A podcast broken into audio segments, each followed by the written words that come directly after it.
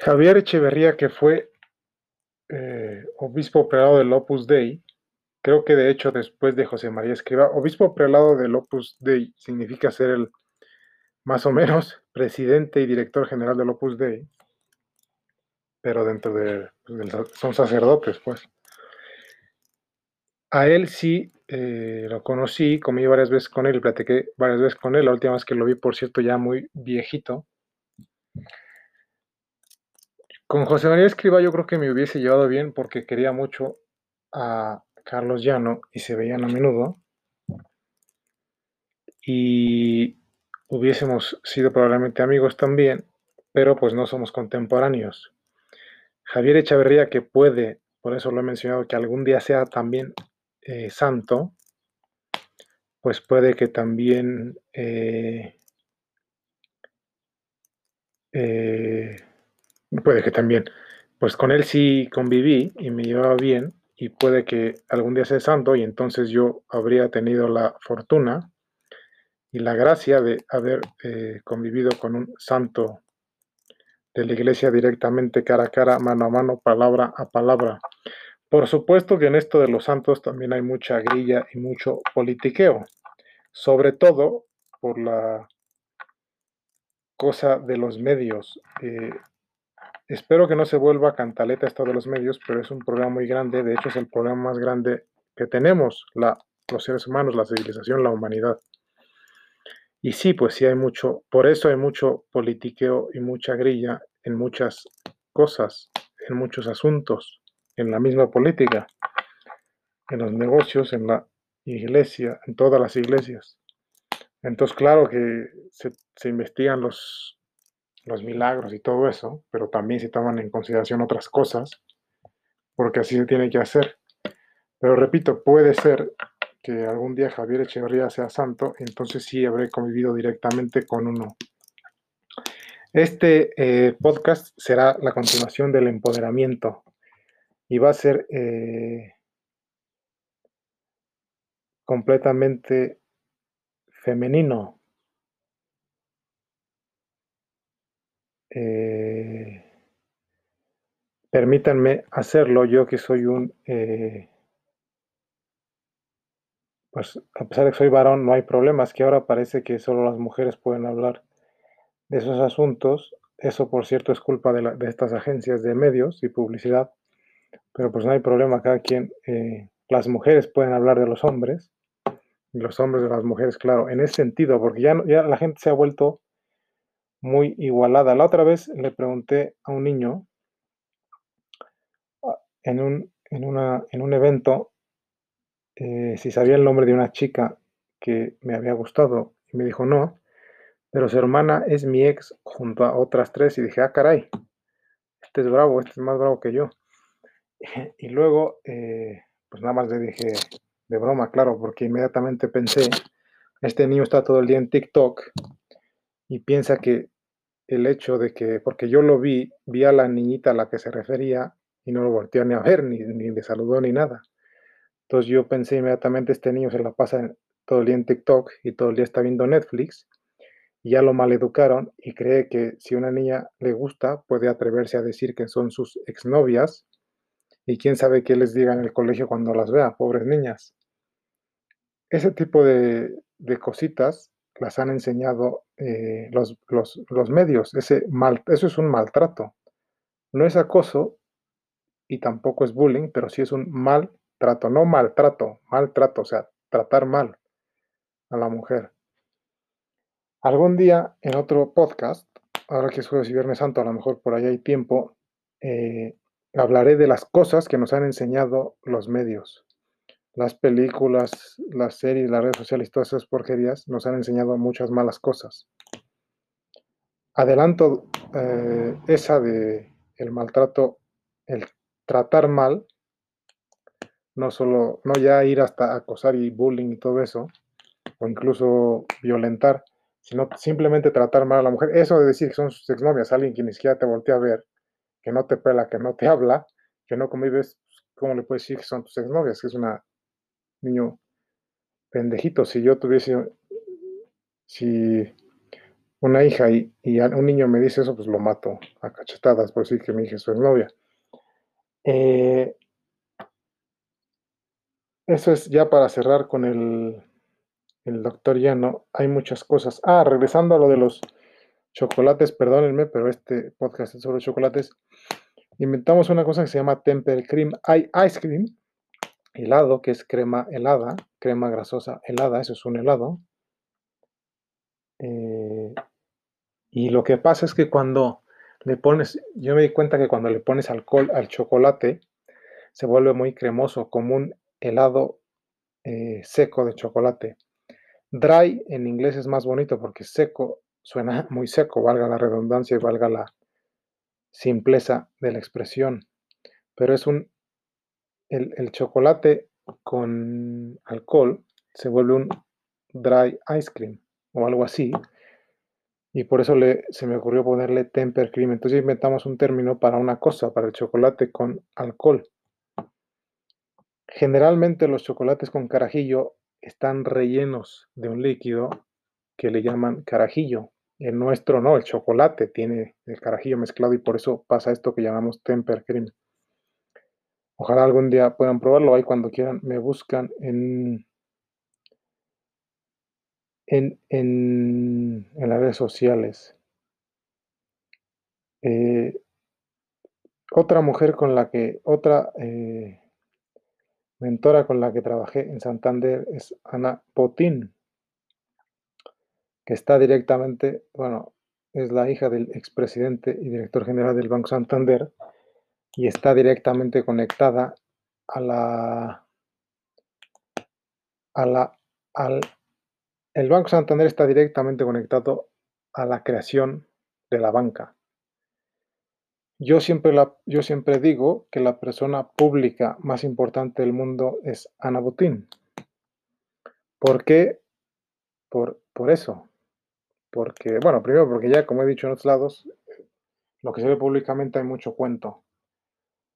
Y hay mucha gente que, en los medios parece ser poderosa, pero es todo lo contrario de alguien poderoso y de alguien trabajador y tal. Entonces yo digo, y tengo muchos argumentos para decir que Ana Botín, la presidenta del Banco Santander y ahora es presidenta de la Unión Europea y Mundial de Bancos, una cosa así, es la persona, el ser humano más poderoso del mundo y es mujer. Estamos hablando del empoderamiento femenino. Es muy inteligente y muy trabajadora. Eh, está conectado ese banco y ella a la creación eh, de la banca, así la, la creación histórica de la banca, Santander es socio de todos los bancos y todas las transacciones eh, monetarias del planeta pasan por ese banco. Tú has visto el eslogan de ese banco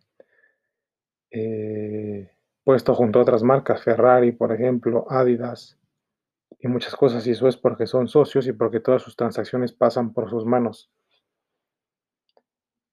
Podemos decir, yo de hecho pensaba así cuando era niño y por eso soy muy independiente. Ella heredó todo lo que tiene, además es de la realeza española, británica y germana, y griega creo. Tú puedes decir, eso se hereda, ¿no? Ella heredó ser, eh, tener la relación eso es muy importante. Ella heredó tener la relación con el banco. Ella heredó ser de la realeza española, que eso es, significa que las realezas son socias de muchos negocios. Ella heredó todo eso. No lo tuvo que, entre comillas, no lo tuvo que luchar y no tuvo que ganar. ¿Qué pasa cuando se eh, hereda algo? Uno hereda el derecho a llegar a ser, pero se lo tiene que ganar trabajando. Si tu papá tiene una compañía, tú tienes el derecho, por ser su hijo, a llegar a lo más alto. Pero no nada más por ser su hijo vas a llegar a lo más alto, te lo tienes que ganar. O sea, tienes que estudiar, hacer tu maestría, meterte a trabajar y hacer carrera en la compañía hasta llegar a lo más alto. Solo tienes el derecho. La señora Ana Botín tenía el derecho de llegar a lo más alto dentro del Grupo Santander y sus socios y asociados y asociaciones. Y ella lo logró con su propio esfuerzo. Claro, es pues es más fácil, Evidentemente. Pero yo solo la pongo como ejemplo porque es una mujer y yo creo que es el ser humano más poderoso del planeta. Y es mujer, repito, por última vez. Eh, antes de hacer este podcast, yo no grabo, edito, bla, bla, bla, bla. O sea, grabo y como salga lo pongo. Entonces ahorita son las 5.51 de la tarde. Me echaré otros 10 minutos. Entonces como en 11 minutos ya estará posteado, eh, colocado en internet. Hace como dos horas estaba hablando con Olatz Ruiz de Larramendi, que es una amiga, que es una niña muy, eh, muy linda y muy bonita. Una chica que, con la que escribo a menudo. Desgraciadamente no la puedo visitar porque eh, pues no, estoy en la situación económica adecuada para ir. Si ella me invitase, claro, iría volando. Pero bueno, no sé, supongo que también ella tendrá sus dificultades monetarias. Nos escribimos eh, todos los días. Tiene 17 años, es pelotari vasca. La, la liga vasca de frontón es la liga de frontón más importante del mundo. Entonces, ella es una geniecillo del, del frontón y una geniecillo del deporte en general y es una chica muy linda que eh, me parece muy bonita. Tiene 17 años, juega con, eh, con gente, es, de edades libres, con gente de cuarenta y tantos, treinta y tantos, veinte tantos. Puede que sea la más joven, no se lo he preguntado. Va a jugar el domingo, este domingo 4 de abril, eh, por el tercer y cuarto lugar de la Copa Femenina de Pelota Vasca, que se juega, según me ha contado, con una pelota mixta.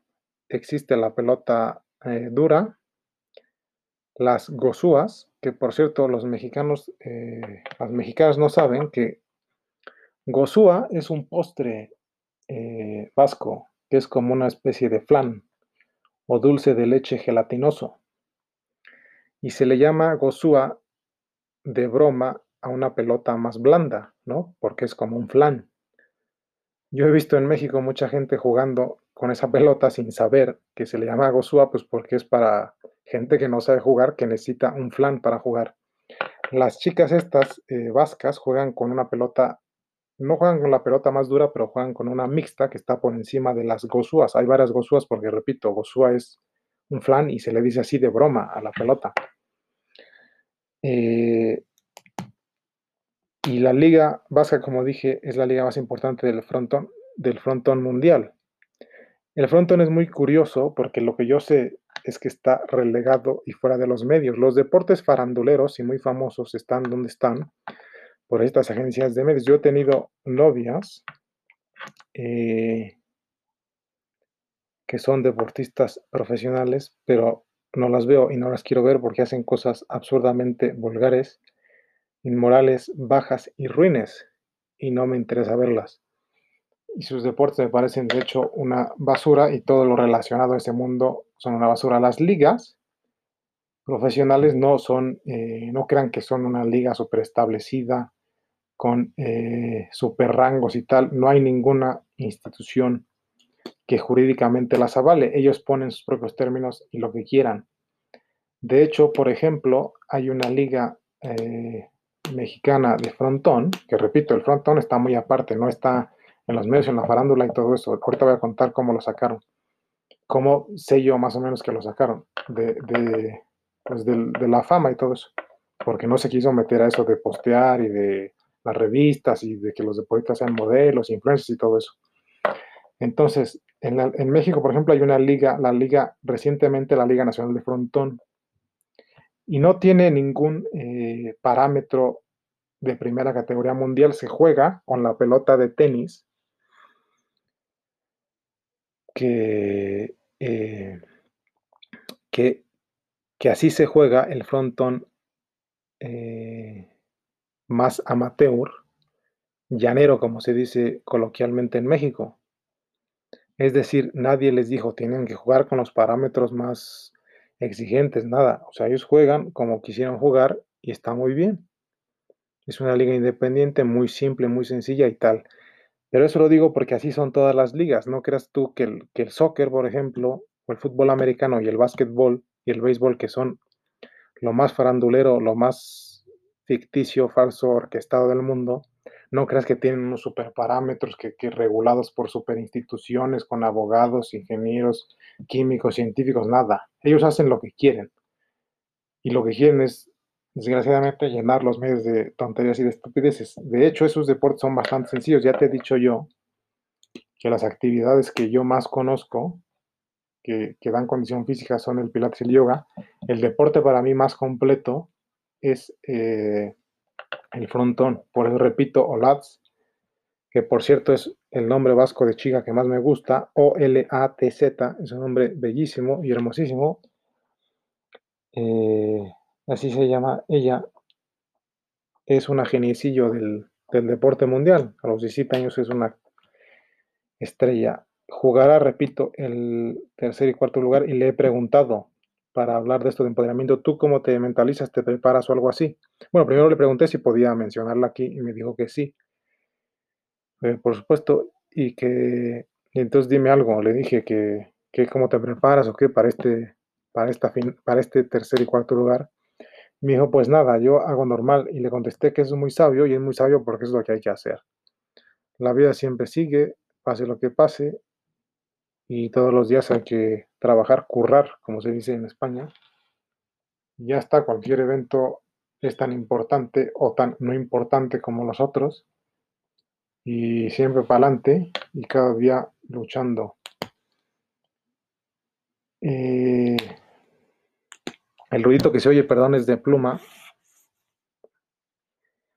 porque anoté lo que quería eh, decir Eh, ah, me acuerdo de algo que no anoté. Me estaba tratando de acordar exactamente cómo fue lo del Opus Dei en México. Yo me acordé, eh, dice que cuando ya les dije, Carlos ya no me dijo que, cuando ya les dijeron a seis empresarios México-españoles, o sea, ya estaban en México, que iban a trabajar en la expansión, lo citó el, el San José María, que ahora es santo, a seis y se fueron volando literalmente, pues tomaron un avión. España tuvieron una cita y fue cuando les enseñaron este documento de que iba a ser para 500 años y se cagaron, me dijo así. O sea, nosotros estábamos temblando. De esos seis, los dos más importantes eran los Azcárraga. Los Azcárraga en los medios se dice que su única cosa es Televisa, pero Televisa es una mierdita con dos sets y un pasillo. Eso es Televisa.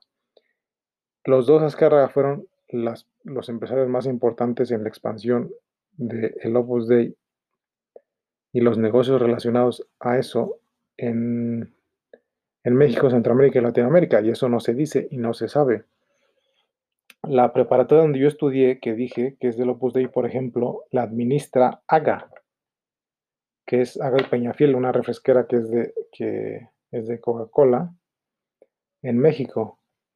O sea, tú pagas la colegiatura y el, el, ticket decía el nombre de una asociación que es de Aga y de Peñafiel. Así es como funcionan las instituciones religiosas, son administradas por eh, negocios y empresarios. El IPADE, eh, nunca vi yo un ticket ni supe bien, pero Carlos Llano su último trabajo fue ser presidente del Montepío Luz Aviñón y consejero del Monte de Piedad, que son los dos estos eh, bancos sociales de México, ¿no? Donde les prestan dinero y la gente empeña cosas de valor. Ese fue su último trabajo y ahí fue donde yo lo veía, lo conocí en un, en un curso del IPAD VIP. Digo VIP porque era solo para gente que conocía a los ponentes eh, cara a cara. Nos invitaron, estaban entre los ponentes muchos de FEMSA, un primo de Lorenzo Zambrano de Cemex, que él me invitó y luego me invitó otro amigo que es del Opus Dei que se llama Jorge Exada Pérez, que ojalá escuche esto y me salude. Algún día lo invitaré eh, en otros proyectos que tengo a hablar sobre religión, porque sabe mucho. Eh, y, ya está, lo conocí, estaba dando una ponencia, el doctor Llano, y nos dijeron al final, eh, si quieren, pueden hablar en cara a cara, en solitario, sobre alguna cuestión que tengan con los ponentes y, yo fui el único que pidió hablar con Llano y, yo para mí pensé, pues, pendejos que, o sea, tienen este cuate que es un genio y, nadie pidió hablar con él, soy el único y ya eh, me metí, hablamos de, de, de Harvard. Fíjate que ya, ya dije una vez que la señora estaba triste porque no me fui a Harvard y, este, y Carlos Llano también estaba triste porque no me fui a Harvard. Los, mexicanos tienen una obsesión con Harvard. A mí me ha llamado la atención que los jóvenes ponen en sus perfiles de Facebook eh, que son alumnos o egresados de Harvard, pero lo ponen de WhatsApp. Y es porque yo no sé por qué en México hay una obsesión con Harvard. Yo no sé si todas las, series y tiktokeros que van dicen que van a Harvard, pero no les crean porque es difícil y caro entrar. Este, y yo no sé, todos los te digo, mucha gente estuvo triste porque no quise ir a Harvard cuando había entrado. Carlos ya no hasta buscó a Clayton Christensen, que es un profesor eh, ínclito de Harvard, yo lo conozco, escribe libros muy interesantes y parece que es igual que Carlos Llano, es decir, es su, familia es socia, socios de Harvard. Entonces hasta le llamó, él era profesor, no sé si todavía viva, de la Escuela de Negocios y le llamó para que intercediera por mí y me, me recomendara que intercediera por mí porque ya había pasado seis meses de mi aceptación y para que intercediera para que me la respetaran y también para que me convenciera de ir. Les digo, los mexicanos tienen una obsesión con Harvard y mucha gente se puso triste de que no me quise ir, pero, pero ¿para qué? Además, el es muy buena escuela, la UNAM y todo eso. Y sí acabé yendo a tomar clases, pero a ellos les preocupaba mi rebeldía de no, querer estudiar. Eh, para finalizar, eh, ah, estaba hablando de los Ascarga, te digo, los Ascarga tienen muchas cosas. Por cierto, la niña que, ya que estamos hablando aquí de cosas personales, la niña que más me gusta en México parece que es bisnieta de los Azcárraga, o algo así, o sobrina nieta, o no sé qué.